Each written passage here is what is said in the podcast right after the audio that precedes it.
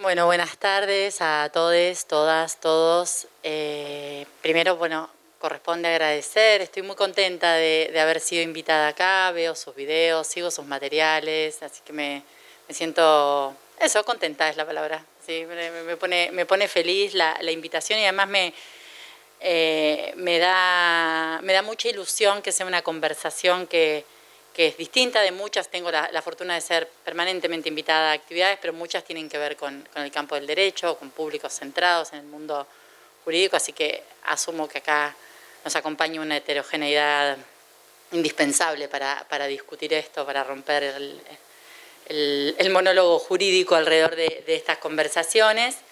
Em, sé que tienen unos textos que les dieron de referencia, no los voy a tomar. Eh, la, idea de esos materiales es apenas compartirles algunas de las, de las bases de, los lugares por los que yo voy a ir hoy. Voy a hacer en, mis intervenciones constantes referencias en la medida de lo posible a, la bibliografía o a los materiales con los que yo trabajo. Esto lo digo siempre, no, no con una mm, no con una pretensión de hacer gala de hoy, de erudición, ni, nada parecido, sino más bien en, una especie de ejercicio primero de democratización del conocimiento y de, y, de compartir los datos y también tengo como una, pequeña militancia, quizás un poco absurda, pero muy en contra de la pretensión de originalidad de cualquiera de las cosas que estemos discutiendo, ¿no? Entonces tenemos que poner, poner la fuente siempre sobre digamos, sobre la mesa para, que quien quiera ir y, profundizar y encontrar más, más referencias pueda, pueda hacerlo.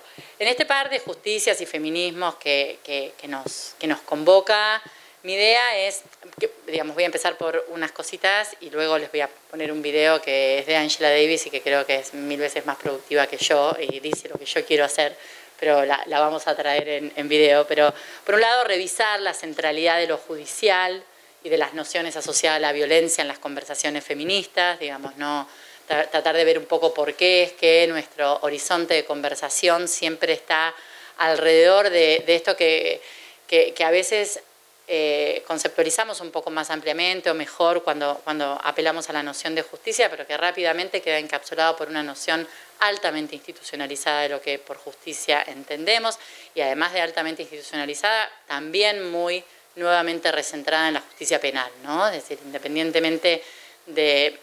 Digo, no, no tenemos una discusión feminista en el campo de la justicia laboral, por ejemplo, que sería particularmente interesante, o en el campo de la justicia de la seguridad social o de la justicia tributaria, por ejemplo, el sistema eh, judicial tributario ahí donde estos fueros existen. Sin embargo, sí centrada en el campo de las penalizaciones, ¿no? del mismo modo que algunas de nuestras conversaciones tienen que ver con la redistribución y el reconocimiento, pero gran parte de nuestras conversaciones tienen que ver o están, digamos, atravesadas o centradas alrededor de, la noción de violencia, digamos, un poco poder discutir eh, esto. Por otro lado, conocer los procesos históricos que nos precedieron, que un poco, no acá, en otras latitudes, quizás nos queda todavía pendiente la tarea de de situar estas conversaciones y de bucear a ver cómo, han sido estas conversaciones en, aquellos años, aunque nuestras, nuestras posiciones eran, nuestras situaciones sociales y políticas eran muy distintas, pero es una conversación que tanto para repeler el uso del de, eh, sistema punitivo o las ideas punitivas como para reivindicarlas, abreva constantemente en los términos de la discusión, tal como ha sido en los 60, 70 en Estados Unidos. Y es una discusión que nos llega muy masticada, eh, que nos llega de manera maniquea en general y que además nos llega altamente eh, racializada, ¿no? blanqueada. falta una parte de la conversación. Eh, de hecho, creo, lo dije hace poco aquí en Rosario, y también me voy a disculpar porque veo a varias, pero digo, es algo que me parece bastante elocuente. En las pocas facultades de Derecho en la que hay alguna aproximación al feminismo, es una aproximación a McKinnon, no a Angela Davis, por ejemplo. ¿no? Digamos, no, no sabemos la historia de Rosa Parks. Sabemos la historia de la violación en campus universitarios de los 70 en adelante. No, no, no, no es que me parezca poco importante Maquino, no que me parezca, pero es todo un sesgo en la forma en la que la teoría jurídica feminista es abordada por nosotros eh, en, el contexto académico. Entonces también poder recuperar algunas otras informaciones que están, que están lejos, digamos, que, no andan por acá con la misma con la misma soltura, con la misma digamos, locuacidad con la que se apelan algunas de estas categorías y poder entender también por qué esta conversación que estamos teniendo tiene una historia y que a lo mejor conocerla nos permite eh, avanzar por los lugares por los, los que otros no, no, han avanzado hasta ahora, ¿no? Digamos, pero eso no significa que no haya habido, que no haya movimientos constantes. Un poco para guiarles la lectura del texto sugerido de Mimi Kim, que tienen del librito Otros Dicen, eh, va en ese sentido, digamos, a plantear un poco cuáles, cuáles han sido los términos de esta discusión y, los impactos de, de, las posiciones ganadoras. También una cosa que me parece importante, y ahora sí, después yo voy a pedir, después de esto que digo, el videíto, que es reflexionar en torno al impacto de los debates en los que los feminismos están desacoplados de otras discusiones políticas, en dos sentidos. Por un lado, la insistencia, si se quiere, misógina, patriarcal, que nos resulta cómodo denunciar, de la exclusión constante de esto es un asunto del feminismo, no es un asunto político, o esto es un asunto del feminismo, no es técnicamente derecho. Es decir, cualquiera sea el campo en el que estemos, la, la interpelación feminista es como muchas veces reducida al adorno ¿no? y a la función de apéndice y no es reconocida como una interpelación con capacidad de, conmover las estructuras mismas del campo de producción de conocimiento en el que estemos. Del mismo modo, creo, esto eh, espero sea oído a su mejor luz, es que el aluvión del feminismo o de, la, digamos, de ciertos feminismos haciendo propuestas en el campo del derecho, y en el campo, digamos, punitivo, da cuenta también a veces de un esencialismo feroz que es tributario de una pobrísima formación política, ¿no? Y, más que de una pobrísima, no sé si pobrísima es la palabra adecuada, de, de un lábil compromiso con otras opresiones, con otras profundidades de la desigualdad, con otras, digamos, uno podría preguntar en muchos casos cuál es la idea del mundo que hay detrás de ciertos posicionamientos, cómo creen que el Estado debe funcionar, si el Estado debe existir o no, cómo debe ser la distribución de la riqueza. si salimos del, continente de en tanto víctimas, en tanto mujeres, empezamos a hacer agua. Entonces a mí me parece que a veces ciertas caídas, eh, esta, cosa de...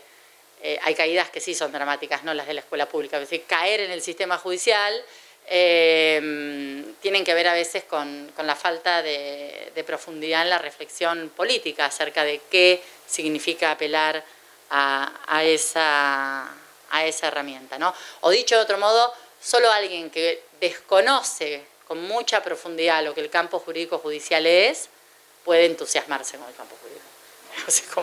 entonces, poder poner esa, esa, esa, posición de entusiasmo también como un indicador de el nivel de, desconocimiento, pero también del nivel de, profunda desmovilización política que hay a veces en esas propuestas. Y también poder considerar eso para ver la velocidad con la que son, esto que decía recién Florencia, la, cuestión de la instrumentación. Entonces, sí, en este punto yo quería compartirles, ustedes saben, Angela Davis estuvo en Uruguay en 2018, 2019, no recuerdo ahora, creo que fue el día más feliz de mi vida, eh, porque conseguí a alguien que me consiguió una entrada mentirosa como fotógrafa, así que anduve como... Eh, me parece, digo, ella de hecho ahora sus causas principales son Palestina, la justicia ambiental, digamos, como, y, complementando un poco la idea, no porque necesite que sea complementada en algún otro texto, en su historia sobre la conciencia, plantea principalmente que uno de los principales problemas tanto de la lucha antirracista como de la lucha feminista es su esencialismo, ¿no? Es decir, ha tenido una crítica sumamente aguda respecto de la islamofobia durante el gobierno de Obama, digamos, eso no le impide reconocer lo que puede haber significado su gobierno para la comunidad afro, pero al mismo tiempo decir, bueno, estas conceptualizaciones que no abrazan la complejidad permiten que tengamos en este momento un gobierno que desarrolla, al momento en que Obama era presidente, por supuesto, pero respecto del feminismo dice más o menos lo mismo, ¿no? que esta, esta a veces la, posición, si se quiere, abrumadora que genera la complejidad de los problemas que vamos eh, relevando nos, nos, nos, hace, nos produce una posición de de, reagrupamiento alrededor de una cierta identidad, el género, por ejemplo, aquella circunstancia que, agrupa, no digo con esto que no deban existir las organizaciones feministas, ¿no? en absoluto, pero digo, como más cerquita. Em, que eh, la forma de, resolver muchas veces, entre comillas, esa complejidad abrumadora o la, constatación de la imposibilidad de un discurso coherente entero, de, no tener confrontaciones o, situaciones de conflicto respecto de, los múltiples terrenos en los que uno tiene que disputar qué cosas y en qué momento, nos empujan a refugiarnos en, el esencialismo, ¿no? que es altamente simplificador y que tiene ese efecto central que es el de quienes ocupan posiciones de dominación pueden capturar demandas sectorizadas. Porque de la sectorización y de mantenerla activa nos ocupamos nosotros mismos en esos términos de reconocimiento de la reivindicación. Entonces, en ese sentido, me parecía que poder tener, además del texto de ella que tienen, que este, son obsoletas las prisiones, mi idea es que lo podamos ver un poco más en detalle mañana, eh, esta, esta, especie de advertencia, ¿no? porque me parece que también está bien aproximarse a esos textos considerando esta, esta posición. Entonces también, entonces, la propuesta es revisar esta cuestión de la centralidad, conocer un poco de estos procesos históricos, reflexionar un poco eh, acerca de cuánto de, eh, de, despolitización hay alrededor de algunas propuestas que luego condensamos, porque también creo que hay algunas dificultades y podemos aprovechar un espacio de estas características, ahora voy a decir para, varias cosas, pero una de ellas es para salir del consignismo. Digamos. Las consignas están muy bien, son productivas, nos permiten enunciar determinados estados de nuestras conversaciones, nos permiten llamar la atención, pero tenemos que poder también combatir contra los límites que el consignismo nos, nos plantea. ¿no? Entonces, el, problema de la consigna y la etiqueta es que también obtura y clausura procesos de conversación. Y eso no hay ningún conflicto con, eh, no sé, si uno quiere eh, salir y gritar muerte al patriarcado en una situación de efusividad o lo que sea. Ahora, si luego la propuesta en la mesa de discusión política es muerte al, patriarcado, es básicamente una propuesta poco operativa, digamos que probablemente si tenemos que empezar a decir que está entendiendo cada uno por, por, esa consigna, estemos entendiendo cosas completamente distintas. Entonces, en ese sentido, es creo que al contrario, que hay que poner en diálogo, que hay que capturar las consignas populares para reconocerlas en su densidad, en su capacidad de síntesis de ciertos momentos de la conflictividad, pero que cuando uno está en un espacio, si se quiere, más reflexivo, más académico, no en un sentido elitista, sino en el sentido sobre todo del tiempo del que dispone para pensar algunas cosas, bueno, hay que aflojar con el consignismo. Digamos, es la mejor manera de honrar esa, esa capacidad de síntesis popular es reflexionando, no aprovechándose de ellas, eh, digamos, para, para hacer piolita con el título del trabajo en el Congreso, por ejemplo que es lo que suele suceder muchas veces. ¿Cómo hacerlo? Yo les propongo que leamos estos textos que circulan en, los términos en los que los textos, los textos dicen, sin esta cosa que sucede muchas veces de ir a atacarlos porque, ay, este es muy binario, este otro, digamos, sino tratar de entender, la, aproximarse desde las condiciones en las que han sido producidos. Por supuesto, siempre tomar distancia de las nociones de progresión y linealidad y de olas tsunami, digamos, un tsunami constante, pero esta idea de olas es bastante problemática y tendríamos que tratar de, dejarla. Un poquito como dice Sara Ahmed, sospechar de cualquier afirmación de carácter universal. Ella en realidad lo que dice es hay que reventar el universal ahí donde aparezca, ¿no? reventar, como, no, desacreditar cualquier forma de, de, pensamiento que nos conduzca a afirmaciones de ese tipo, sobre todo cuando pensamos y cuando escribimos, y celebrar la, incomodidad, digamos. Son conversaciones incómodas. Tenemos conversaciones sobre cuestiones silenciadas durante mucho tiempo, sobre cuestiones que a lo mejor algunos les están aquejando en este momento, sobre cuestiones que van de la experiencia vital centrada en el dolor a la vocación por la transformación política, pero hay que poder también establecer diálogos donde esa incomodidad de repente podamos no resolverla, digamos, sin volver al otro un enemigo un enemigo.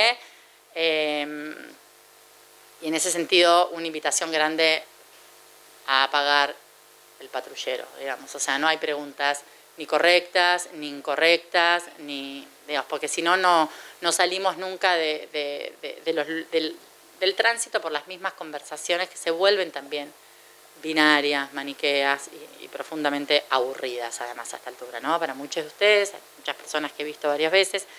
Hay un textito de Julieta Masachese que se llama eh, Cómo bajarse el pony, un, un fanzine que yo creo que hay que leer para la vida, digamos, para cualquier circunstancia, tener Está en Críticas Sexuales de la Razón Punitiva, pero también está el fanzine que es muy lindo eh, online. Y, tiene una serie de cosas que yo les sinteticé, pero que también quiero proponer como una especie de, pauta, digamos. La primera es ofrecer siempre la propia posición a revisión, ¿no? Es decir, como salir del lugar de, de que aquello que estoy diciendo pueda no ser escrutado. Siempre mejor leer, escuchar y compartir, no asumir clichés, un poco lo que decía antes con las consignas, sospechar, presentarles batalla, aunque más no sea por la provocación misma, ojalá haya muchos provocadores aquí. Ella dice, no caricaturizar a los demás, incluso a la gente hetero, no hay que caricaturizar. Lo dice en un fanzine donde viene hablando de esto y criticando el separatismo. Uno de los problemas que tenemos es la imposibilidad de ampliar el campo de batalla y el campo de discusión. Entonces, burlarse de lo que entendemos, nos coloca en una posición de vanguardia iluminada y frente a otros que puedan decir cosas que para ciertos estados de la reflexión están atrás, eh, es, diría que bastante poco feminista. ¿no? también. El otro es asumir los privilegios, no para avergonzarse ni humillarse falsamente, no voy a decir, ay, les quiero pedir perdón porque fui a la universidad y como regularmente, entonces soy medianamente blanca, sino para poder saber desde dónde estamos pensando aquello que estamos diciendo y en la medida en que los detectemos comprometernos con la idea de cómo redistribuirlos o en lo posible eliminarlos. Moderar el dedito, dice ella. Ese a mí me cuesta bastante. tengo un tono. Muy poquito, perdón. Esto va a ser... Eh, y este que propone ella, que un poco tiene que ver a veces con las incomodidades, que es salir del lugar de víctimas para dejar de estar enamoradas con el registro de la opresión. ¿no? Eso no significa no reconocer la condición de víctimas en circunstancias institucionales donde eso corresponde, en determinados procesos sociales, pero en el campo de la reflexión alrededor de las cosas, poder no reclamar como una cuestión identitaria solo la, cuestión como todas somos víctimas de, no, bueno, no, poder un poco descansar de esa, de esa mochila. Yo les decía recién que me interesaba también decir, bueno, esto de nosotros recibimos los debates sobre, la, sobre todo sobre justicias y feminismos, eh, sobre todo en la academia norteamericana, anglosajona, pero más en particular norteamericana, de los 60, 70, y que hay algunas caracterizaciones que yo no, no estoy en condiciones de hacer, pero sí algunas advertencias que me parece que hay que hacer acerca de qué pasaba por aquí, por entonces, con, con los feminismos, ¿no? Porque nosotros empezamos a discutir a fines de los 80, cosas que estaban discutiéndose hace dos décadas en otros países, o por lo menos los términos en los que los discutimos es con los desarrollos de dos décadas antes, eh, y bueno, tiene que ver, por supuesto, con, con las dictaduras cleros cívico-militares que produjeron que la movilización y la organización social no tuviese, en, términos, digamos, de lo que uno puede encontrar en esos, en esos momentos alrededor del movimiento por los derechos civiles y luego el feminismo en Estados Unidos, en los mismos términos que eso estaba acá. Dije luego el feminismo casi eh, a propósito, porque ahora estoy haciendo toda una revisión de bibliografía, les voy a comentar algunas cositas, pero en realidad hay como una historia bastante marcada de que el movimiento por los derechos civiles se plantea como antesala de las reivindicaciones feministas y más bien la documentación viene mostrando que eso es al revés. Del mismo modo que ocurrió con, y que Angela Davis señala en varios textos, con las posiciones antiesclavistas un siglo antes, que fueron enarboladas en primer lugar por mujeres, digamos, ante todo, ¿no?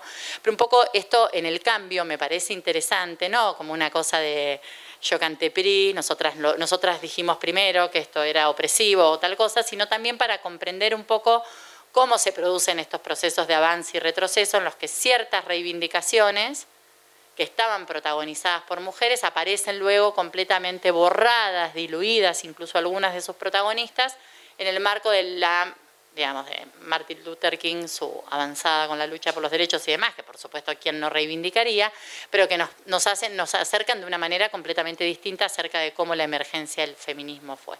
De hecho, todas, todos, les que más o menos leemos textos sobre feminismos afro y demás, decimos que es la segunda ola y que contestaron en realidad las feministas blancas de la academia.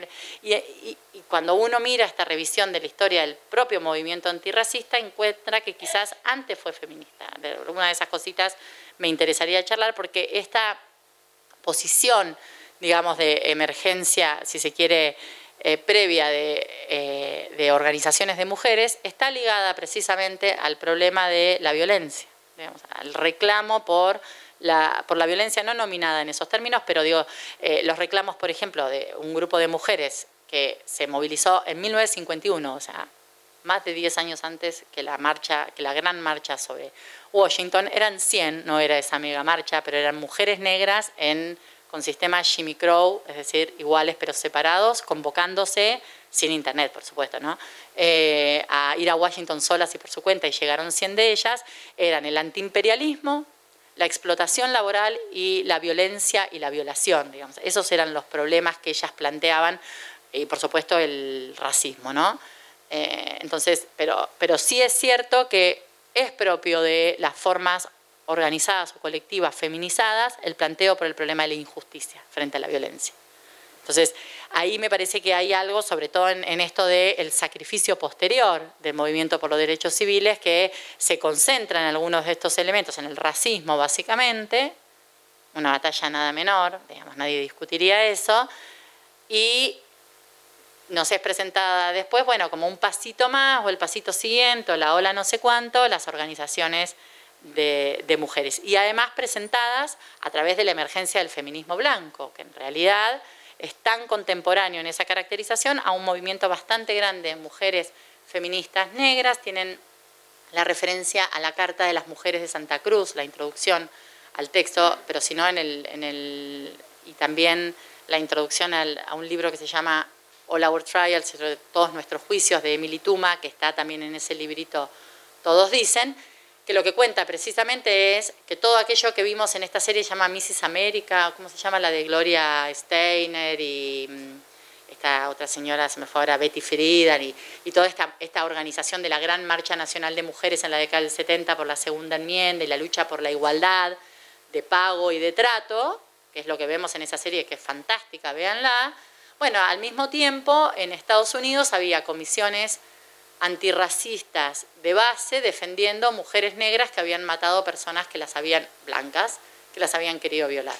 ¿no? Digamos, y que tenían una discusión muy profunda, muy marcada con qué es lo que había que pedirle al Estado frente a esas situaciones y a las que ni se les podía ocurrir, ni por casualidad, considerar ni remotamente la posibilidad de que el Estado fuera un aliado. Entonces, sus formas de pensar frente a violencias muy específicas que padecían en sus hogares, pero también en el espacio público, algo que no les sucedía a las mujeres blancas, eran radicalmente distintas, en el mejor sentido de la expresión radical, eh, a las que proponían este otro feminismo, que no es que es un feminismo de menor calidad, digo, porque a veces también se producen estas posiciones así, ay, feministas blancas, no, eran discusiones muy, muy duras, muy, muy, muy fuertes, pero que fueron justamente muy interpeladas con posterioridad, entre otras cosas porque negaron la contemporaneidad de esas discusiones. ¿no? Digamos, lo que se conoce, ustedes pueden ver, por ejemplo, eh, si buscan en la campaña por Little Joan, que era una chica negra, joven, muy joven, que era ladrona, eh, prostituta, por supuesto ultrafalopera, no, no, no, no había rubro, que no, lo digo en los términos en los que es definida, no como yo la definiría, eh, que no gozaba, por supuesto, ni siquiera de prestigio dentro de la propia comunidad negra, porque no respondía al estándar de recato que se supone hay que tener para, para ser aceptada y demás, y va presa muchas veces. En una de esas veces que está presa, un guardia cárcel blanco la intenta violar y ella lo mata con un picahielo. Y se produce un movimiento, ustedes dirán por qué estás violando de todo esto, pero digo, es que me parece muy importante para, para anotar con otra cosa, un movimiento de bases descomunal, organizado de verdad de base, porque no tenía ni, ni plata ni inserción en las universidades. Angela Davis era una de sus voceras. Rosa Park, ahora vamos a volver a Rosa Parks, que no es una viejita que iba a limpiar una casa y se encaprichó en un asiento del colectivo, como repetimos por acá, era una activista que tenía un nivel de, presencia pública en todas estas luchas muy alta desde mucho antes de la, afer del colectivo. De hecho, el afer del colectivo es una acción política organizada, no es que ella se encaprichó sola un día y se subió al colectivo eh, y se sentó donde no correspondía. Pero digo, salvo estas figuras, era una disputa que ellas daban frente al conjunto de la sociedad y también frente al movimiento negro, que les decía, bueno, pero esto nos quita audiencia, no es una causa, no es la, mejor de, las, de, los personajes para poner, y empiezan a aparecer distintos casos de ese tipo, ¿no? que eran todos casos de mujeres negras que se estaban defendiendo y que eran víctimas del sistema penal. Entonces, no podían tener en su imaginación una, un horizonte de posibilidad en, la respuesta del Estado del sistema penal. Eso no significa que no haya comunidades afro que no confíen en el Estado, pero como movimiento político en aquel momento la tensión era esa y esa tensión tiene una, una cierta mm, resolución. Lo que quería notarles de por qué les decía esto es algo que se me pasó antes porque a veces también asumimos estas conversaciones con una perentoriedad como si todo, digamos, hubiera que resolverlo ya. Y son discusiones que llevan siglos y al mismo tiempo hay otras que están a la vuelta de la esquina. ¿no? Hoy revisaba unos materiales que tenía y digo, la primera vez que una tipa se metió de prepo en una carrera, miren la pavada que les voy a decir, de atletismo, fue en 1968. Hasta 1968 en el mundo las mujeres no corrían carreras, o sea, acá nomás. Si les digo, la primera vez que alguien salió en minifalda en Canadá fue en 1934, o sea, es como no hace ni 100 años. Y la primera vez que una mujer fue absuelta por un jurado en Estados Unidos por haber matado a alguien defendiéndose fue en 1975, fue Little Joan por esta campaña que hicieron, digamos que entre otras cosas fue juntar mucho dinero para poder pagarle abogados, ¿no? Entonces, digo, es como en términos históricos, un país que se jacta de tener una institucionalidad desde fines del siglo XVIII, recién absolvió a una mujer en un juicio por jurados. Fue el primer jurado compuesto por negros y blancos que hubo, que fue otra de las conquistas de estas mujeres que lograron una absolución sobre este. Digo esto porque para los que son abogados es un tema muy de moda ahora en el derecho, el tema de la legítima defensa en los casos de violencia. Entonces, de verdad, en términos históricos es nada, es un suspiro en, el campo de la discusión. Digo también para calibrar la expectativa, lo que el campo judicial va a ofrecer, ¿no? Porque eh, lleva tiempo, es lenta la, mudanza. Y por entonces, para volver a lo que estaba diciendo recién, es difícil rastrear, yo vivo haciendo eso, pero no encuentro trabajo sobre estas discusiones sobre estas cuestiones vinculadas a la violencia y un poco el texto de Cata Trevisache que tienen da cuenta de estas circunstancias anteriores, porque acá estábamos con otro tipo de conflictos, como bien sabemos, y se consideraba también por parte de las organizaciones armadas, sobre todo, que el feminismo era un factor divisionista, eh, ni yanquis, ni marxistas, ni feministas, era alguna de las cosas que, circulaban, no era una posición en Argentina y en muchos países de América Latina, ¿no? Digamos, para quienes quieran ver esta tensión entre la organización política insurreccional y los feminismos en América Latina, yo les recomiendo mucho las entrevistas a la comandante Rebeca, que todavía vive, del Frente de Liberación Farabundo Martí, que cuenta cómo es, la única mujer que llegó a un grado de comandancia de una organización guerrillera sin estar muerta.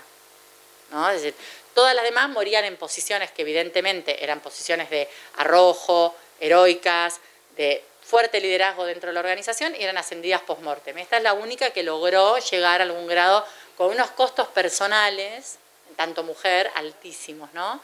Pero digo, como esas eran, ni siquiera eran discusiones y las conflictividades eran muy otras, no es que acá no había problemas de violencias como las que vamos a ver emerger a partir de la década del 80. Y sí lo que sucede a partir, ahora, otro dato que también me parece interesante y que muchas veces no, no conocemos es que los primeros encuentros de mujeres, que por supuesto celebramos, se produjeron en dictaduras.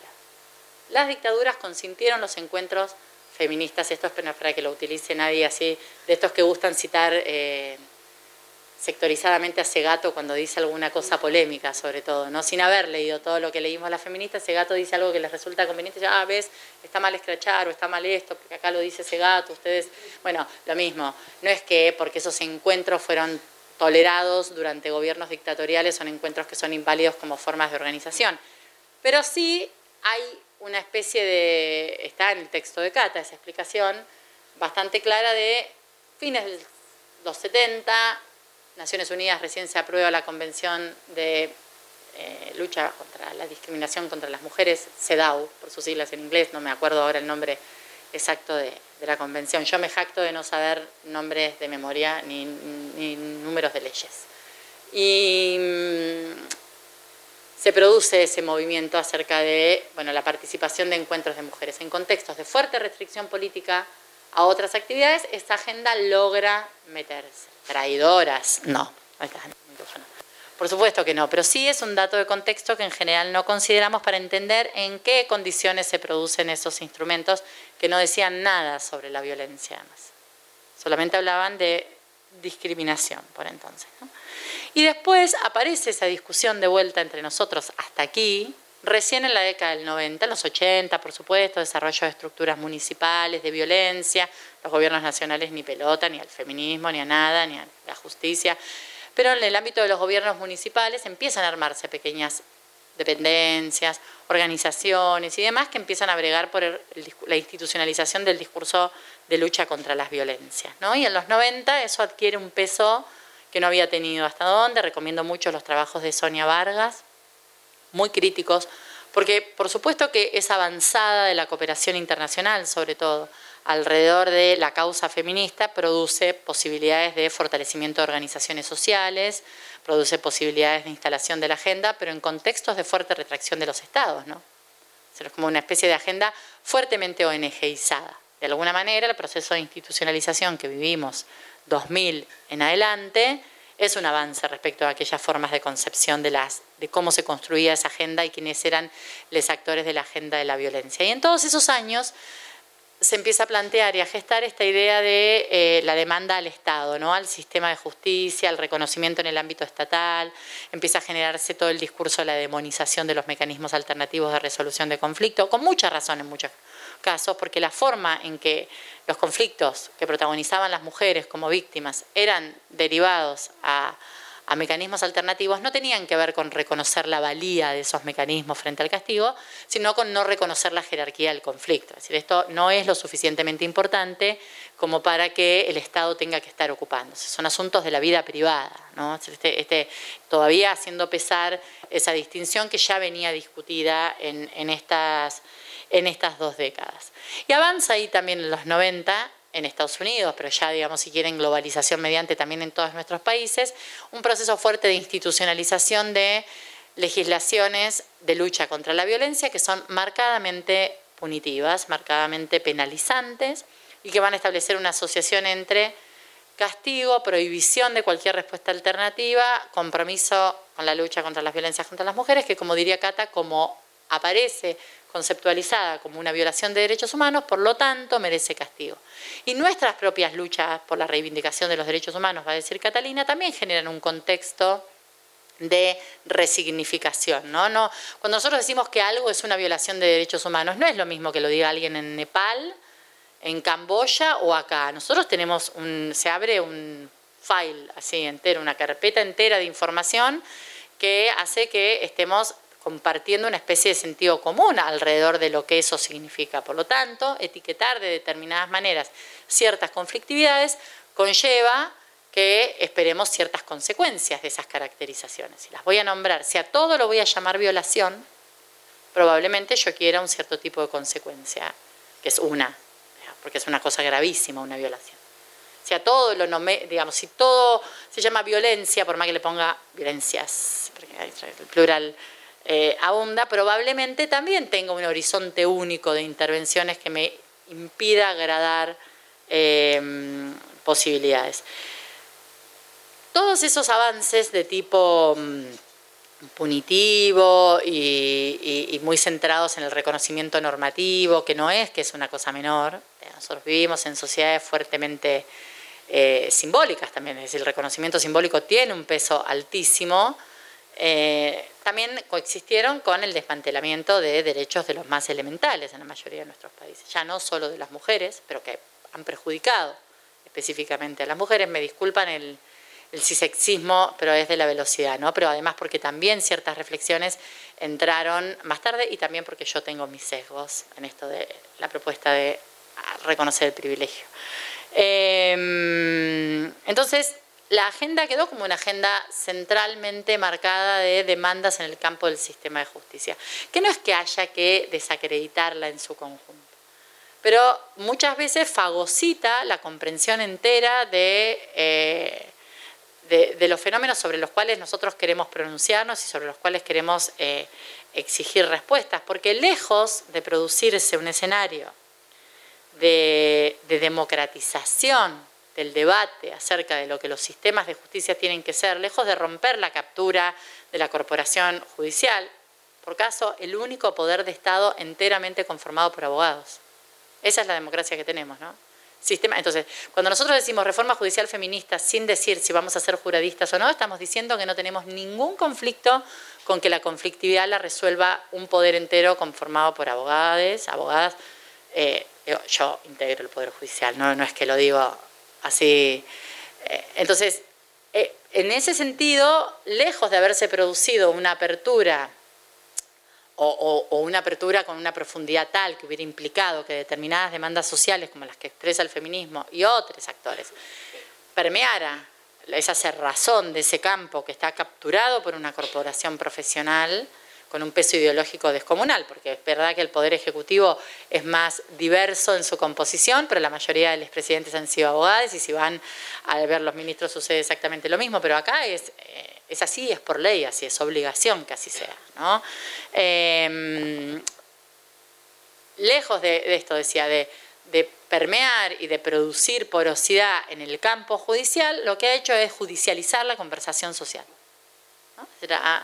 Ha, capturado los términos de la conversación política, la ha despolitizado a fuerza de juridizarla.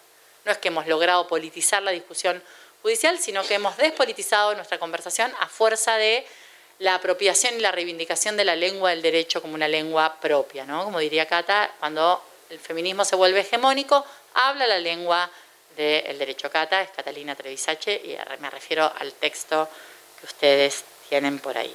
Por supuesto, les recomiendo cualquier intervención de Catalina que, encuentren.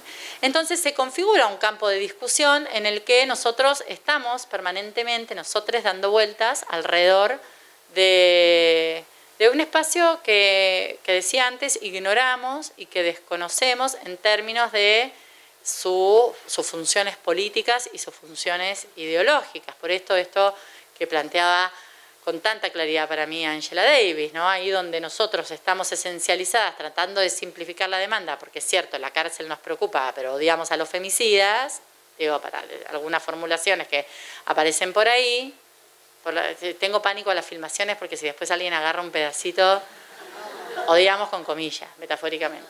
Eh, bueno, entonces podemos postergar para después la reflexión sobre el sistema carcelario y las implicancias de eso, porque la legitimidad de mi demanda en tantas víctimas potenciales cada tantas horas me habilita a eh, reclamar de mínima lo mismo que hay para otros. Lo estoy burlando un poco, pero quiero decir, estamos todo el tiempo eludiendo una conversación porque no sabemos a veces ni cómo asumirla, digamos.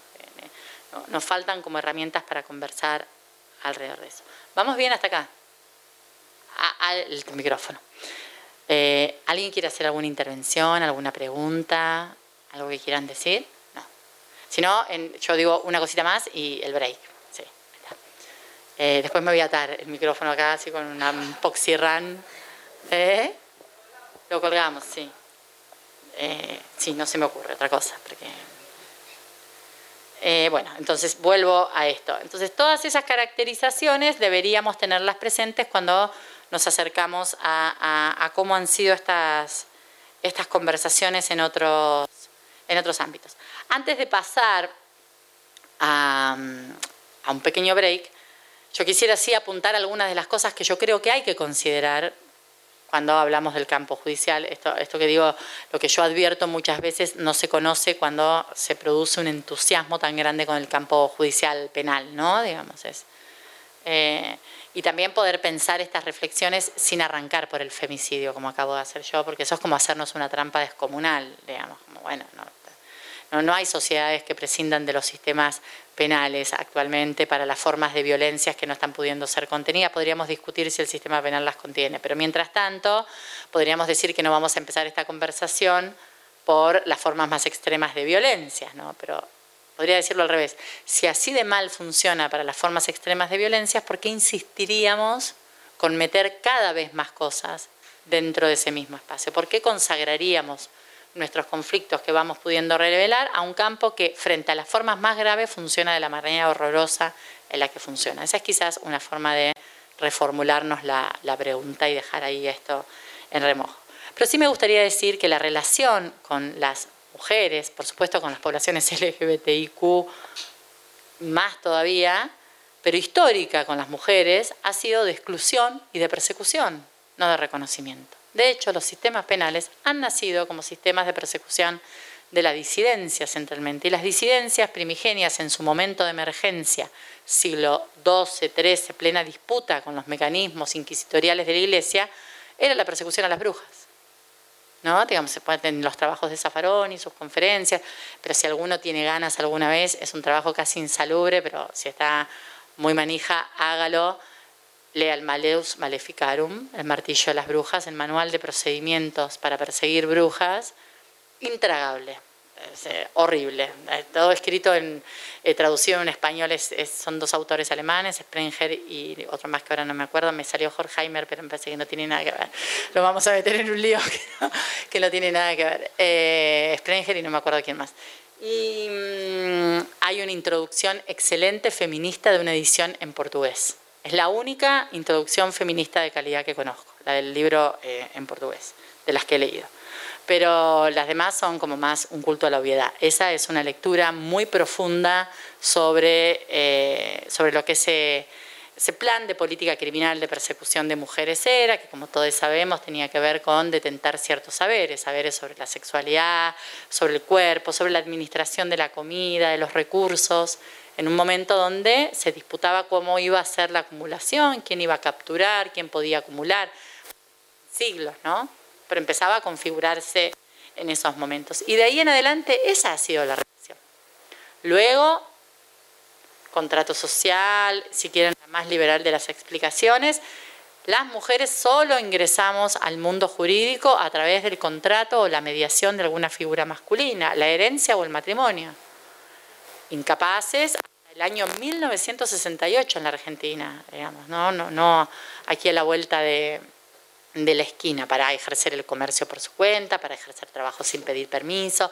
Entonces, estas mediaciones a través de figuras contractuales protagonizadas por varones hacen también que nuestras, las formas de reconocimiento como víctimas en el campo del derecho era como víctimas en tanto propiedad de otras y en tanto propiedades honestas, digamos, en propiedades más o menos baqueteadas, no, digamos, es como no había, de hecho, delitos contra la honestidad, era el título que llevaban lo que hoy llamamos delitos contra la integridad sexual hasta el año 97, no estoy hablando del siglo pasado, estoy hablando hace, bueno sí, estoy hablando del siglo pasado, pero del final, yo sé que este está muy, muy recién empezado. Eh, ustedes me entendieron. Pero lo que quiero decir es, eh, esas conceptualizaciones en apariencia reconocedoras van a dejar ahí para siempre un un, dispositivo instalado que funciona hasta hoy, que los delitos son contra la integridad sexual y se supone que nos protegen eh, o que van dirigidas a castigar las conductas que ataquen nuestra libertad, no nuestra condición de propiedad de otros, eh, todavía siguen funcionando con el arsenal ideológico de persecución de eso. En tanto respondamos al rasero de buenas víctimas, vamos a obtener protección. Alberto Binder es un procesalista muy reconocido, que yo les reconozco mucho que lean, incluso a quienes no estudian derecho, su tiene un tratado de derecho procesal penal, no estoy loca, pero hay dos tomos que exceden el campo exclusivo de la dogmática procesal, el tomo 2 y el tomo 4, que hace una revisión histórica de todas estas discusiones, sobre todo de la, la captura, la apropiación del conflicto, de la gestión del conflicto por parte del Estado, pero también tiene una referencia a propósito de uno de esos textos muy interesantes que él dice que el sistema penal funciona como funciona con las mujeres porque se desorienta. Porque cuando ingresamos como víctimas reclamando un cierto tipo de reconocimiento, es una maquinaria que históricamente ha estado conformada para perseguirte y que por lo tanto no tiene del todo claro cómo debe posicionarse, ¿no? Digamos, por supuesto no está hablando del desempeño individual del fiscal A, la fiscal B o el defensor C, sino de la dinámica de funcionamiento de una estructura que, bueno, no está preparada para recibirnos. Entonces yo creo que una segunda pregunta que me interesa dejar ahí, con auxilio de Tamar Pich, en otro texto, no en este que tienen ustedes, sino en un libro que se llama, uh, tampoco me acuerdo el nombre de los libros, eh, ahora lo voy a buscar, Un derecho para dos, algo de el sexo y la diferencia, de Trota, pero bueno, ya lo voy a, ahora en el break lo busco, es que también estamos sujetas en esta conversación constante a pensar, como muchos movimientos emancipatorios, cuánto de esta estructura institucional, de este contrato, a mí me parece, cada vez que digo contrato social me río y digo, yo creo en la ficción, definitivamente todo, porque si no el mundo no funcionaría. Pero bueno, ¿cuánto de, de esto es posible recoja, sin ser profundamente alterado, este nivel de exclusión histórica con el que se constituyó, ¿no? Es decir, cuántas posibilidades hay de entrar ahí. Y el campo judicial es un campo de expresión, digamos, por excelencia de la dinámica de este contrato que se fundó en base a la exclusión de las mujeres, de los negros, de los pobres, de una cantidad de personas, ¿no? digamos, de, formas de existencia. Pero poder mantener esa pregunta cuando vamos a, cuando pensamos qué tipo de, de reformas queremos o qué tipo de transformaciones imaginamos, si nosotros estamos en condiciones de decir que tenemos alguna chance de posibilidades en este esquema, dado con estas características de hacernos como a los codazos un lugar, una oficina de género, por ejemplo, o definitivamente el nivel de reflexión que podemos desarrollar es una posibilidad de poder poner en evidencia que para nadie que quiera gestionar un conflicto, sea cis mujer, varón o lo que sea, funciona esa matriz. Sí, para quien quiere ejercer un poco de poder eh, aplicarlo sobre otros, pero para quien tenga una vocación de gestión del conflicto, dirigida a reparar, a neutralizar la violencia que los conflictos emanan, y no a restablecer el orden normativo porque la ley ha sido violada o a imponer un castigo independientemente de lo reparatorio que eso sea o no para otro, probablemente encuentre en el pensamiento feminista muchos, muchos elementos. Entonces poder, poder ver esto. También considerar, esto que en general no sabemos, que cómo esto de las capturas, qué pasó con las reformas anteriores, qué pasó con los agravamientos de penas, qué pasó con la creación de delitos, qué pasó con las restricciones para salir del sistema carcelario sancionadas en nuestros nombres, qué resultados produjeron, a dónde condujeron, cuántas personas hay presas. Bueno, les voy a adelantar solo dos. La imposibilidad de la población LGBTIQ hoy de salir de las cárceles por causas de narcomenudeo está fundada en la reforma del Código Penal posterior al femicidio de Micaela García.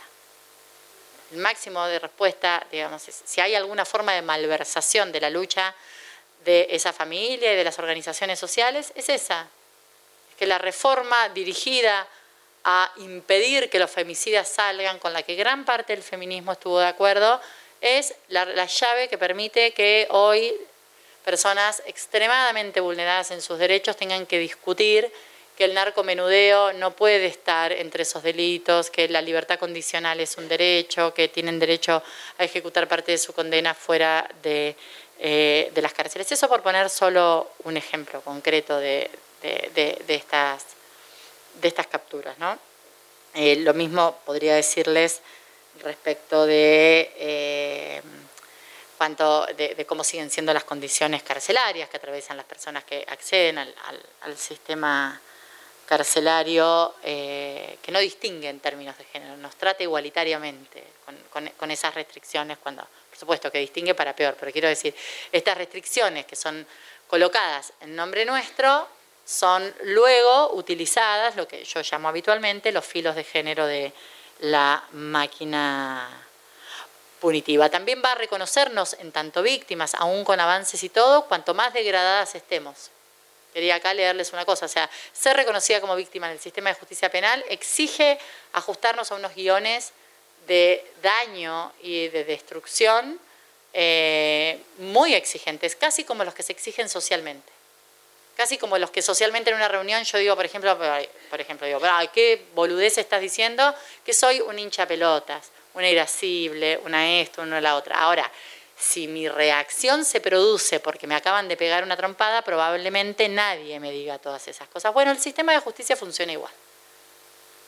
Si voy ensangrentada, casi muerta, probablemente el tipo de recepción que haya sea uno y yo no quede puesta todo el tiempo en el lugar de la disonancia. Digo esto también para que en el campo de las organizaciones sociales podamos pensar qué tipo de cooperación produce no atender y soslayar los reclamos cuando no están sostenidos por una ostentación de daño que consideramos legítima, ¿no? Digamos, empezar a reconocer también las expresiones de daño, no solo como denuncias, como están todas locas, ahora todas se escrachan, todo esto, sino también como el espacio o como la emergencia de una demanda de escucha que no estamos atendiendo y que también, en definitiva, produce ese tipo de escalada en el tipo de respuestas que, que imaginamos. Y una última cosita antes del break, ya con esto, es em, tener también presente en la reflexión algo que yo creo que se escapa muchas veces y que expresa este problema de ignorar la dinámica de los sistemas de justicia. Hay que estudiar, yo, el otro día alguien me decía, se había notado en un curso de procesal conmigo, porque si no me interesa leer feminismo, le digo, no vamos a leer una página de feminismo, vamos a leer derecho, del principio al final, porque no saben manejar herramientas jurídicas, entonces te hacen unos, escritos así con Butler, pero boom, servido para que te lo tiren encima y ahí juez patriarcal, no, juez patriarcal no, vos también eh, vas a jugar a un campo cuyas herramientas no conoces. Entonces, como diría Luli Sánchez, de cuyo compromiso nadie puede dudar, flores si hay tiempo, pero primero manejar los fierros en la discusión en ese campo, ¿no? Entonces, uno de los problemas que hay ahí es que muchas veces abordamos los problemas de género como sesgos, ¿no? Entonces decimos, no, hay un sesgo machista en la persecución del sistema. No, el sistema es estructuralmente machista, no es un sesgo. No es que eh, ahora con 10 agentes penitenciarios capacitados y 5 jueces con cursos de, de, perspectiva de género, yo voy a, a modificar la dinámica en la persecución del mercado ilegalizado de drogas. No, tendré algunas mamás en sus casas, porque son mamás, entonces como son cuerpos femeninos maternizados, responden a la expectativa, entonces voy a ver cómo contemporizo intereses, pero si es una travesti, probablemente, o si es eh, una lesbiana que no tiene hijos o que tiene hijos con otra mujer, entonces eh, como hay cuatro tetas, estoy hablando de un caso del sistema de justicia, no de uno que se me ocurre a mí, no tiene derecho a la domiciliaria porque hay otra madre, digo, como barbaridades que se replican todo el tiempo cuando estas aproximaciones dirigidas a corregir un cierto sesgo, que pueden ser útiles y comprensibles para la táctica del caso individual, pero que son profundamente nocivas y demoradoras de las transformaciones estructurales. Entonces acá yo haría un primer corte y me siento Silvio Soldán. Eh, y retomamos en un ratito. Bueno, retomamos. Eh, me voy a disculpar porque me dijeron que atrás no se escuchaba muy bien. Es un poco difícil para mí mm, hablar sin mover las manos, por eso me, olvido y me saco el micrófono todo el tiempo, pero eh, díganmelo todas las veces que, haga falta. No, no hay problema. Eh, un poquito para retomar esto último que dije a la, a la carrera. ¿Alguien tiene alguna pregunta, alguna intervención que quiera hacer, algo que quiera decir? Si no, acá está. Lo teníamos armado, ¿no? Porque ella me preguntó en el break, pero tiene una pregunta que a mí me parece muy buena, así que, ¿cómo es tu nombre? Karina. Karina.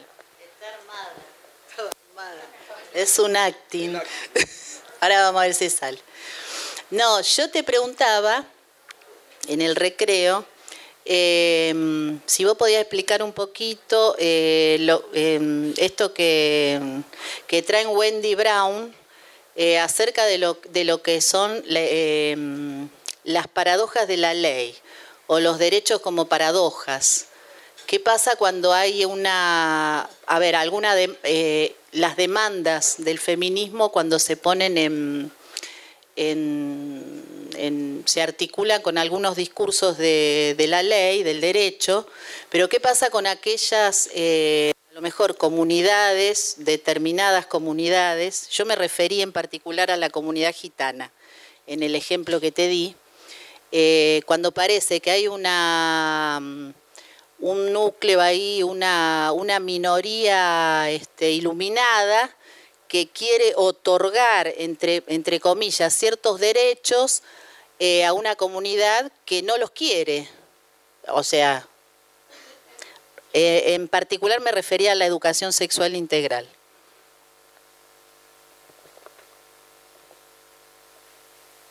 Ay, no sé qué decir, te hice preguntar. No, me parece que eh, es como una de las tensiones permanentes que plantea esto de quedar atrapados en la lucha por el reconocimiento jurídico, es que funciona, digamos, y va como, como piñas, para, para decirlo. Ahí ella habla de como que el deseo del deseo del Estado. O sea, ¿qué pasa cuando alguien o una comunidad en este caso, un colectivo, como le queremos llamar, desea lo que el Estado desea para ellos?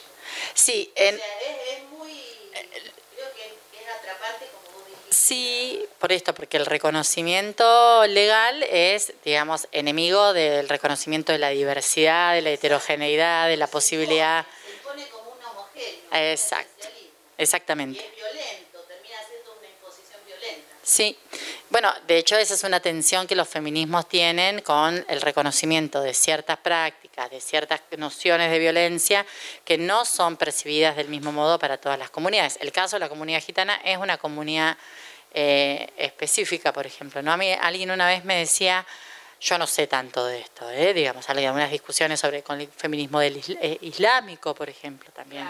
Bueno, por supuesto, sin irnos tan lejos, nosotros podemos tener esas conversaciones entre las discusiones de las comunidades indígenas y, la, y, las imposiciones, y si pensamos en otras temporalidades y espacialidades, entre el feminismo de Palermo y el del tercer cordón, digamos, o sea, como hay discusiones de distinto, de distinto tipo. El punto es pero no es una discusión solo del feminismo, sino una tensión del discurso de los derechos humanos en su conjunto, es que en esas universalizaciones la diversidad y la autodeterminación, que también tienen estatus de derechos fundamentales, muchas veces son cercenadas en nombre de la, digo, esta cuestión que plantea Angela Davis de la situación de competencia de agendas, ¿no? digamos, de que las formas de construcción que nos permite el reconocimiento legal a través de la actividad estatal, son eh, toscas, por esto digo, que van como piña cuando yo reduzco al universal mujer, por eso hay que reventar el universal constantemente, digamos, porque probablemente ciertas conceptualizaciones no, no funcionen. De hecho, incluso algunos universales, y en esto no voy a hacer más que la mención porque nos deberíamos meter en un lío, para que no debería hacerlo, me doy cuenta. Pero bueno, lo voy a hacer. La discusión sobre el límite, si debe haber o no límite de edad para el consentimiento sexual. Es una discusión enorme, digamos, en la que se establece que la edad es 18 años, o 15 o 13, pero en todo caso, la discusión si debe haber o no, hay un debate gigante. El pobre Foucault el año pasado lo sacaron a bailar con eso, con cosas que había dicho, digamos así como. Pero que en realidad, si uno mira ese debate bien en detalle, hay también muy poderosas razones para decir, mira, este reconocimiento de una cierta forma de la sexualidad y de la adolescencia puede ser muy opresivo y muy negador de subjetividades de muchos adolescentes, pero también puede ser muy opresivo con personas que no tienen, que superan esa edad pero que quedarían sustraídas de las protecciones de la edad solo porque las superan, ¿no? Digamos que es, eh, incluso, por ejemplo, para, y la preocupación en ese debate era la preocupación en países, no es el nuestro, pero en muchos países sí sucedió, perdón que parezca que me voy de tema, pero yo creo que no me estoy yendo de tema pero ustedes pueden disentir, eh, en los que la edad de consentimiento era distinta para las relaciones heterosexuales que para las relaciones entre personas del mismo sexo. Entonces es una especie de desacreditación acerca de que hay que tener una edad mayor para cometer la tropelía de mantener relaciones sexuales con una persona del mismo sexo. ¿no? Entonces, en, ese, en esa discusión, bajo el argumento de la protección, lo que había era la una subalternización y hasta la criminalización de las sexualidades disidentes. Y lo mismo sucede cuando nosotros nos corremos un poco de ciertas narrativas con las prácticas de la sexualidad y las asimetrías de edad en determinadas comunidades, en determinados sectores, y lo mismo con las asimetrías sexuales en las relaciones no heterosexuales, eh, de edad en las, eh, en las relaciones no heterosexuales. Es el modelo del consentimiento está pensado centralmente en el modelo eh, heterosexual y las relaciones son distintas, las sexualidades son distintas. Hay muchas, pero probablemente nos costaría un montón una conversación en la que digamos no, eh, bueno, me dirían pedófila.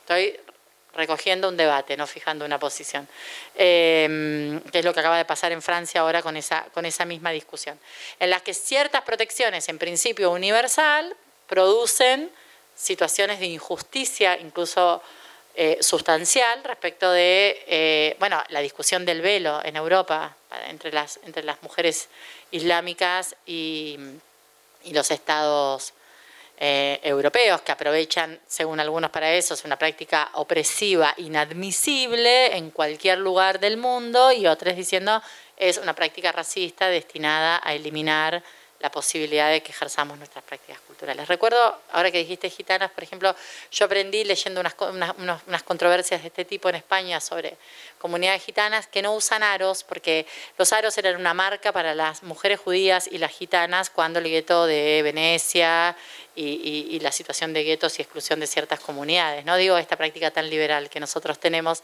en realidad era una forma de una especie de marca en el orillo Exactamente, para, para, para, las mujeres de esas comunidades. Entonces una de ellas hacía toda una intervención respecto a hasta qué punto algo que puede ser leído como liberador para ellas es profundamente ofensivo, pero no se les ocurriría decir que nosotras no podemos usar aros. ¿no? Ese era un poco el, el, planteo que había en ese, en ese caso. Pero sí, eh, me aprovecho también de lo de la función paradojal, porque independientemente de la referencia, yo no sé si vos hablas de Patricia Brown o de Wendy Brown. No, de Wendy. Ah, bueno, no, no recuerdo haber leído eso en Wendy Brown Sí, una referencia de una colega de ella que se llama Patricia, que no dice función paradojal, pero dice una cosa muy interesante que me da pie para otra conversación, por la cual creo que hay que tener paciencia y entender por qué a veces optamos por la vía del el victimismo o el esencialismo porque nos resulta eficaz. Ella dice algo así como, bueno, el Olimpo de los derechos es un lugar del que muchas veces cuando los tenés bien consagrados te querés tirar, porque como total ya los tenés, te puedes bajar a dar una vueltita a decir, bueno, voy a renegar de todo este estatus jurídico que me tiene podrida, me voy a salir un poquito. Pero eh, en general, la mirada crítica frente al derecho suele ser muy construida por parte de quienes los tienen, los gozan, los disponen de ellos. No, no, tendrían problemas en que el dispositivo de protección se active eh, en determinado momento. Entonces, esto me da pie para decir, bueno, también cuando las demandas aparecen planteadas en términos de reconocimiento jurídico, eso tiene un sentido que no puede ser ni infantilizado ni considerado ingenuo, porque es el campo en el que otros que tienen otras garantías de existencia están fijados, están reconocidos, están amparados, eh, receptados, por lo cual es perfectamente comprensible que alguien quiera ser inscripto en ese orden. ¿no? En definitiva, es un campo de disputa. Es un campo de disputa que va a estar sujeto al libro este de Tamar Pitch que se llama Un derecho para dos, reconocimiento jurídico de la diferencia, lo, ya lo dije mal, ahora lo voy a volver a mirar. Eh, eh, sí, una construcción jurídica de la diferencia entre género, sexo y sexualidad, así se llama. Un derecho para dos, una construcción jurídica. No lo voy a repetir por tercera vez porque no sé si me va a salir igual. Pero eh, hay otra referencia ahí, eh, que es el mismo texto que les dije, ella dice esto de, bueno, estamos todo el tiempo disputando si queremos entrar al contrato, si queremos un reconocimiento ahí o queremos enunciar que, por ejemplo, las formas de la legalidad del Estado moderno no contemplan la posibilidad de la permeabilidad, la diversidad, la heterogeneidad que reclama este tipo de, complejidad. ¿no? Entonces tendríamos que imaginar otra completamente distinta. Pero tiene una, una frase de Callers que siempre cito porque me parece hermosa, para hablar de los feminismos, dice, bueno, probablemente estemos constantemente sentados en una rama que prontamente querramos cortar, ¿no? Digamos, como... Y, el derecho un poco produce eso, ¿no? Digamos, de, bueno, avancé, produje, por ejemplo, reconocimiento de matrimonio igualitario y pueden tener hijas, pero de repente empezaron a aparecer experiencias de organización de la vida familiar donde dos no es suficiente. Entonces, ese universo de reconocimiento jurídico tuvo que verse golpeado, digamos, como insuficiente, como limitado, frente a algo que respondía a una escena que ya queda, que ya queda desbordada. Pero también me puede suceder que me digan, para volver a nuestro tema, que ahora el Estado va a perseguir todos los hechos de violencia independientemente de que las víctimas los denunciemos o no. Uno de los puntos de la reforma judicial en alguna de sus versiones. Entonces yo me estoy tomando un mate acá con ustedes conversando y venga la policía a notificarme que tengo que ir a declarar una causa en la que soy víctima, porque mis vecinas, que están muy compenetradas con lo que con la lucha feminista, denunciaron que a mí me pegan. ¿No? Digamos como eh, entonces cuando yo vaya me dicen, "No, pero es su derecho." No, pero yo no lo pedí, no, pero acá está reconocido en la ley tanto, digamos, es como es también la posibilidad de una cierta captura.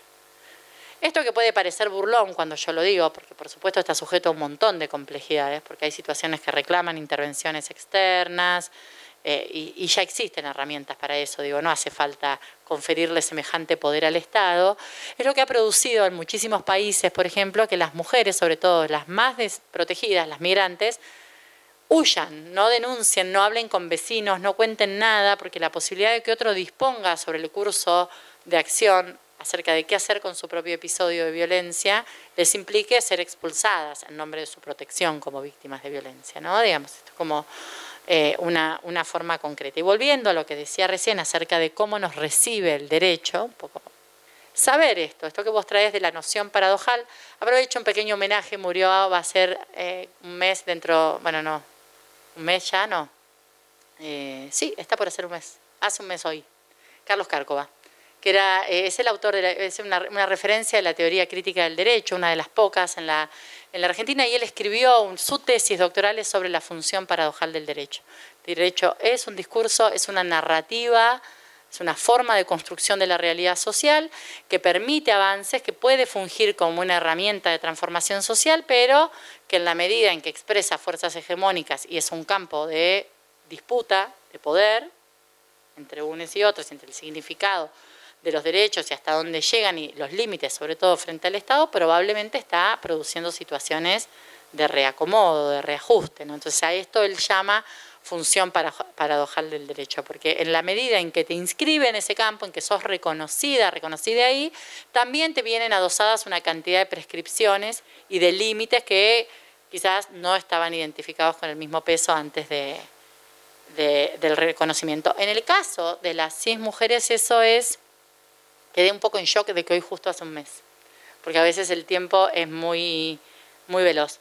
Em, en el caso de las mujeres, este, este reconocimiento, esta inscripción, tiene esos costos y esos costos son muy específicos. en, la, eh, en, la, en, la, narrativa del consentimiento, por ejemplo, esta idea de no, relaciones no consentidas no, aparecen estas cuestiones, por ejemplo, que ciertas formas del consentimiento son reconocidas, otras no, y hay prácticas consentidas que no son reconocidas como consentidas y que en, muchos, en muchas escenas son utilizadas para establecer estrategias de persecución a las personas, precisamente por apartarse de los estándares de la normalidad de lo que, por ejemplo, una buena sexualidad es. ¿no? Entonces, tener cuidado a veces con ciertos reconocimientos que implican y que están cargados de guiones. Duncan Kennedy en Abuso Sexual y Vestimenta Sexy, un librito que les recomiendo mucho, donde se hace la pregunta acerca de cómo los varones pueden construir una erótica distinta que no pase por el sometimiento y la violencia y hacerse preguntas distintas en torno al consentimiento, sumamente interesante, además muy claro, dice esto de los guiones de interpretación. ¿no? no cualquiera va a ser leída como víctima, ni social ni judicialmente. Hay que responder con un conjunto de características que si no satisfacemos probablemente se traduzca en problemas eh, de, acreditación de que aquello que nos ha pasado eh, es cierto. Y la, víctima más, más excluida, digamos, de todas, el, arquetipo es la trabajadora sexual, ¿no? Aquella, la que dispone de su sexualidad no merece reconocimiento jurídico. Esa es una de las primeras transacciones del sistema legislativo. Fíjense que acabamos de derogar el aborto, pero de alguna manera protegidas contra la violación, pero no con derecho a disponer respecto de la propia, de la propia vida reproductiva. Digamos. esas, esas tensiones se plantean constantemente. Ahora podemos abortar, pero nuestras historias clínicas pueden ser entregadas. Digo, aparecen todo el tiempo contraprestaciones que tienen que ver con el ajuste a unas ciertas formas de existir, digamos, somos reconocidas como mujeres, en tanto respondamos a unas ciertas características. y, además el derecho va a producir, esto que digo de las trabajadoras sexuales es como arquetipo, hoy leía, yo no les mandé estos materiales porque este libro yo lo terminé de leer mientras estaba preparando el seminario, entonces medio como que lo voy a leer un poquito con ustedes acá. Pero mm, es un libro de Jackie Wang, se llama Capitalismo Carcelario, es sumamente interesante. Yo no sabía, pero en San Francisco, hasta en California, un estado bastante progresista, ¿no? En general, hasta mm, la década del 90, cuando un hecho de violencia sexual era reportado por una trabajadora sexual, se, archivaban en una carpeta que sería en español, no hay humanos involucrados no human involved, ¿no? Es NHE, ahí quedan guardados. Y eso tiene el consenso social y la práctica y la idea de que si incluso nos pusiéramos a discutir acá cómo pruebo el abuso sexual de una trabajadora sexual, tendríamos problemas digamos, no problemas, si nosotros nos veríamos también expresando esas narrativas que no confieren tutela a esas formas de existencia, de ejercicio de la sexualidad. Bueno, no, no, no nacemos de repollo, no, no estamos por fuera de la cultura, digamos, podemos hacer ejercicios críticos, probablemente tengamos distintas gradaciones, y si nos salimos del seminario y vamos a la vereda ni les cuento, pero digo, eh, en principio no, nos pueden horrorizar, pero son prácticas institucionales socialmente sostenidas, digamos, y que, y pesan ahí. Otra de las formas es la forma de, em, de lo que han llamado algunos aterrorización, ¿no?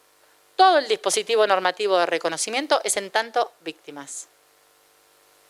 Entonces, tengo que vivir en general con algún grado de miedo o de, porque las políticas públicas que se van a desarrollar además en términos de prevención y de, o de acompañamiento de lo que sea, me van a exigir una existencia asustada en general.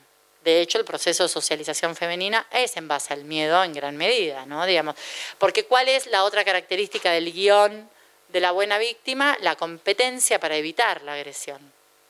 Lo que se juzga cuando un hecho de violencia sexual, doméstica, llega al sistema de justicia de alguna manera es cuán competentes hemos sido para evitarlo. No tanto la conducta del tipo, por supuesto con matices, ¿no? Pero digo, lo que aparece, ¿y por qué no te fuiste? ¿En, el juzgado o, en la facultad? O en, ay, pero digamos, como una cantidad de preguntas em, que de nuevo conectan con esto que decía antes, acerca de eh, la, y yo creo que por ahí va parte de la, de la eficacia de poder pensar otra cosa, que es volver audible las cosas cuando tienen que ser audibles, no cuando el nivel de violencia que expresan no me deja otra alternativa que en lugar de oír y pensar respuestas, apagar el, el incendio metiendo en cana a alguien, ¿no? Digamos, es como lo que, lo que suele suceder en definitiva, pero cuando sucede además pero digo, como, como esta cosa de todo el discurso conduce a tenemos que vivir con un grado de terror en general bastante, bastante mm, introyectado, a límites que nosotros en general, eh, digamos, cualquiera que pueda pensarlo en primera persona sabe que eso es así, que tenemos, que hacemos cálculos, que esos cálculos se corren según la edad que tenemos, no es, la, no es la misma nuestra circulación por el espacio público a, los, a mis 45 años que a mis 15 o a mis 20. El tipo de prevenciones que tomo para ver por dónde ando, qué me pongo, qué no me pongo, qué esto, porque voy a lidiar con la mirada ajena, con el temor y con una serie de prescripciones acerca de qué tengo que hacer para evitar que determinadas cosas sucedan. Que además, eh, hay muchas que no se pueden dejar de hacer. Cualquiera que tenga hijes adolescentes sabe que se encuentra en algún momento en la posición de decirle, sí, bueno, todo bien con tu cuerpo, tu decisión, pero te voy a contar la forma del mundo y, el, y cómo se circula en el espacio público y lo que pasa con que te vestís como querés, pero digo, hay todo el tiempo contradicciones y situaciones como de temores muy específicos instalados y eso en gran medida está producido también por la forma en que somos recibidas. Vamos a ser recibidas en ese universo jurídico en tanto víctimas. Entonces, hay de nuevo el peso de las categorías y de las palabras pesa. El librito este también tenía una cita que me parecía fantástica de una guía de, mm, autodefensas para mujeres en Nueva York que traía entre sus recomendaciones eh, una guía del año 75. Decía, una dosis de paranoia es realmente bueno para todas.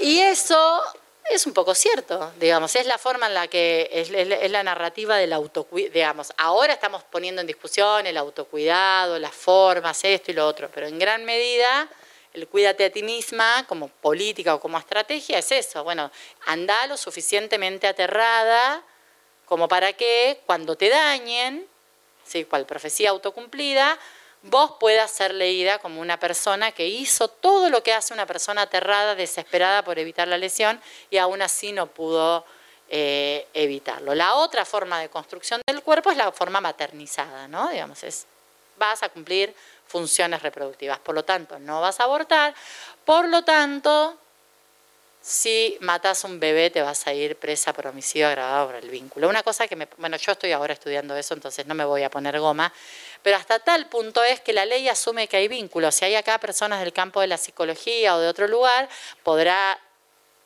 corregirme, pero es bastante discutible la correlación automática o la sinonimia entre gestar y maternar.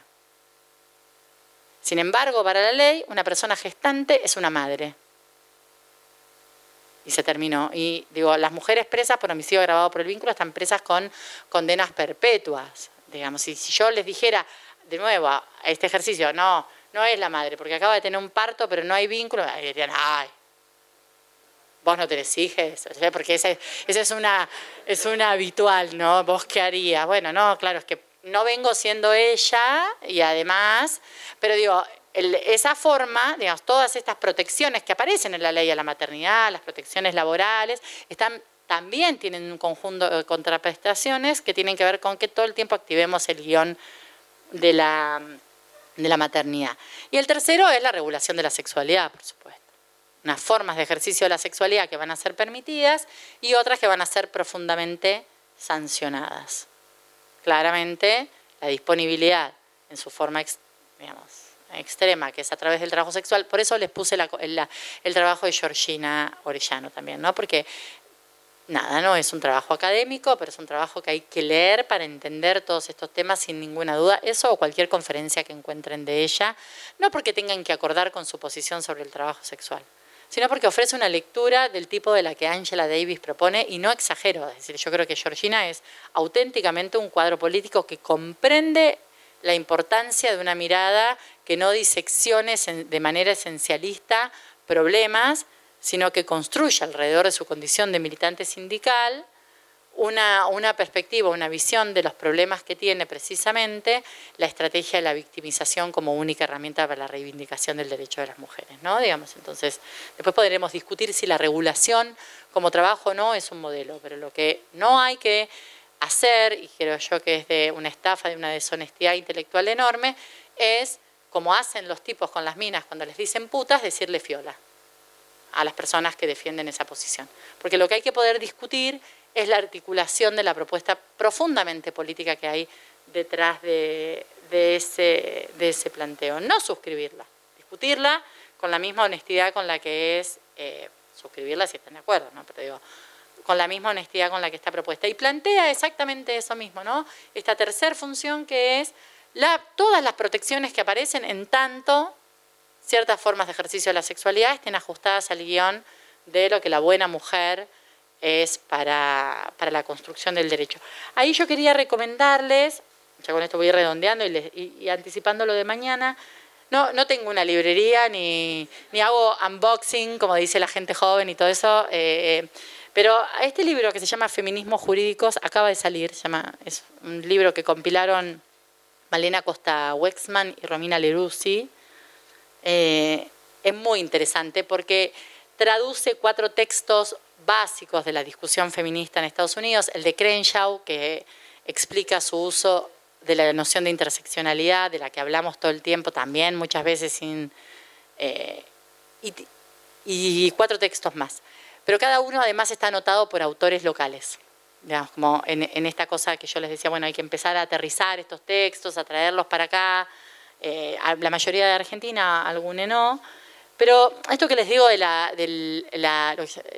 de aterrorizar, de la maternalización y de la sexualidad, está en el texto, un texto de Mary Jo que se llama Un manifiesto jurídico feminista posmoderno, borrador no concluido, no concluido porque la mataron, entonces terminaron el, texto con, lo que ella estaba escribiendo en ese momento, que además era una persona que era docente en Harvard, sumamente burlada por sus compañeros de, docencia. El texto es un texto que esta es la primera vez que circula entero en español. En todo caso, yo, si quieren, les puedo ofrecer para que lo fotocopien, porque la ley permite que con fines docentes, en forma parcial, se puede fotocopiar, porque estoy por cometer un delito en, público, eh, porque me parece un texto interesante que propone estas conversaciones para volver, si quieren, les propongo, ustedes lo hagan en otro momento, eh, sobre algunas de las cosas que escribimos a veces y sin ni siquiera saber de estos tres efectos que la ley suele tener en general, o estos tres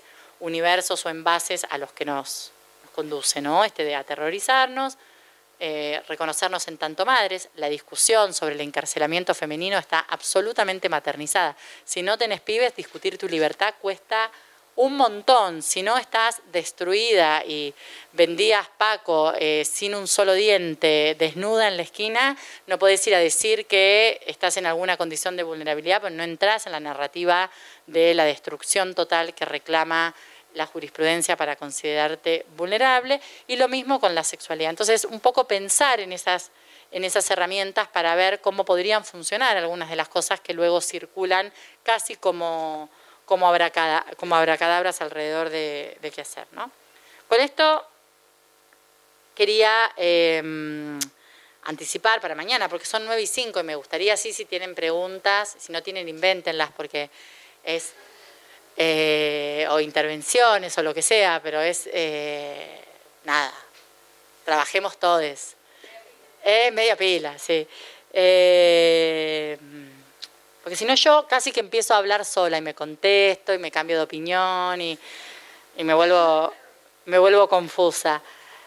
Mi idea para mañana era que un poco sobre la base de estas cosas pudiéramos ir de lleno a una lectura un poquito más puntual del, del texto de Angela Davis que ustedes tienen, que es más, más larga y pensar en algunas cositas un poco más concretas. ¿no? Este librito, parafraseando a Fisher, tiene una frase, vieron que Fisher dice esto de eh, que es más fácil imaginar el fin del mundo que el fin del capitalismo, y ella dice, bueno, es más fácil imaginar el fin del mundo que el fin de las prisiones, ¿no? Es un poco eh, esto de por qué cuesta tanto salirnos de, este modelo, de esta racionalidad castigocéntrica, digamos, carcelera en la que estamos eh, situados todos, nadie zafa de eso, digamos, y que no se limita solo al repudio, no a la institución carcelaria, sino a la dinámica del castigo, de la expulsión, de pensar en erradicar aquello otro amenazante que construyo rápidamente como enemigo. Pensemos, ahora justo está Rosana Reguillo en Argentina, pero les recomiendo mucho, lean sus trabajos sobre la narcomáquina y la construcción de un otro descartable, de un enemigo que básicamente pueda presentar como deseable en términos de su destrucción, es decir, que lo que sea destruido sea un, objetivo político en sí mismo, la discusión del de el exterminio de este otro amenazante, para pensar también que nuestras reivindicaciones, nuestros reclamos también nadan en estas aguas, ¿no? no nos sacamos a pasear nuestras reivindicaciones en un contexto en el que esas retóricas no están existiendo, las del odio también.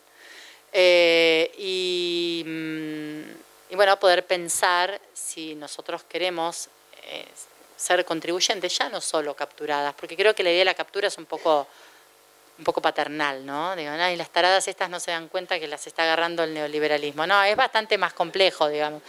Eh, pero sí, porque es más complejo poder en primera persona hacernos cargos y responsables de que aquello que en determinados momentos estamos prohijando se inscribe en unos contextos más amplios que nos exceden, que pueden ser contributivos con procesos con los que podríamos no estar para nada de, acuerdo. Poder pensar si la mejor forma de, de imaginar otros horizontes es este maniqueísmo cárcel sí, cárcel no, digamos, plantearnos otras formas de, de aproximación, por eso decía más temprano, bueno, no empecemos por el femicidio.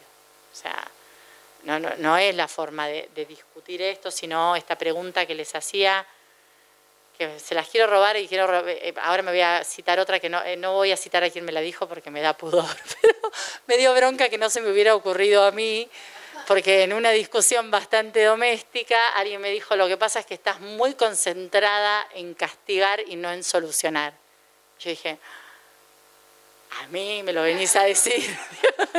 Pero era absolutamente cierto y me parece una idea muy potente para pensar esto de como una especie casi de, de vedor que nosotros tendríamos que tener, o vedora, vedore, como quieran, constante de cuánto estamos en el momento en que estamos imaginando concentradas en castigar y no en solucionar, digamos. Y si necesariamente el castigo forma parte de la caja de herramientas eh, destinada a a solucionar, ¿no? Entonces, un poco para mañana ver a Angela Davis y hacer entre todas la pregunta que detesto, porque yo tengo la sensación de que digo cosas muy concretas, medidas muy concretas, entonces siempre que hablo sobre todo con periodistas, no sé si aquí hay periodistas, todo el amor del mundo. Decía, pero la primera vez decímelo en tres palabras y yo digo, hay habilidades que no manejo y además creo que uno de los problemas es la falta de profundidad de estas conversaciones y la otra es, bueno, pero concreto, concreto, ¿qué se puede hacer? Porque esa pregunta sobre lo concreto está afincada en la fantasía de la erradicación del conflicto. de la supresión del conflicto. Esto que plantea Cata Trevisache en otro texto, pero que también les recomiendo, de, la compilación de Nico Cuello y Lucas Morgan Di Salvo, eh, Crítica Sexual de la Razón Punitiva, que creo que ya les mencioné hace un rato, que se llama Habitar el Desacuerdo, ¿no? es decir, como también poder empezar a lidiar con la idea de que la gestión de la conflictividad tiene que ver con compartir espacios donde no necesariamente estamos en posibilidad de componer todo. Digo porque también la fantasía o la romantización de los mecanismos compositivos o restaurativos es improductiva. Pero la verdad yo hay personas a las que no quiero ver nunca más en la vida. No quiero que las erradiquen del mundo, que no puedan circular, pero no quiero ni cruzármelas. Y tengo, digo, y eso le pasa a un montón de personas y entonces la idea de que todo puede estar sujeto a la composición o que en, determinado momento nos vamos a dar cuenta y vamos a decir, ah, ahora que comprendí, me voy a tomar un café y voy a charlar sobre tus razones. No, hay cosas muy dolorosas, hay cosas que no pueden estar sujetas a la lógica de la composición, pero sí poder pensar que la reparación puede encontrar otras, otros, otras cosas que nos saquen de sanción o reparación de castigo o nada, esas formas binarias. Para cerrar hoy, quería leerles una frasecita que a mí me, inspiró varias de las cosas que dije. Ahora por ahí ustedes escuchan la frase y dicen, no tiene nada que ver, pero yo creo que sí, que es precisamente de otros de los textos que está acá, que es de Wills y, Dan, y mm, Dean Spade. Una vida normal es un libro buenísimo de Dean Spade para leer. El texto es muy criticado acá por Blas Radi en su nota, digo para que no crean que que no se pueden hacer críticas, pero tiene una frasecita que les quiero compartir, como pensando para mañana.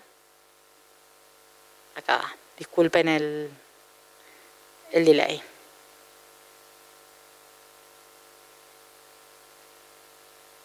Ya lo voy a encontrar.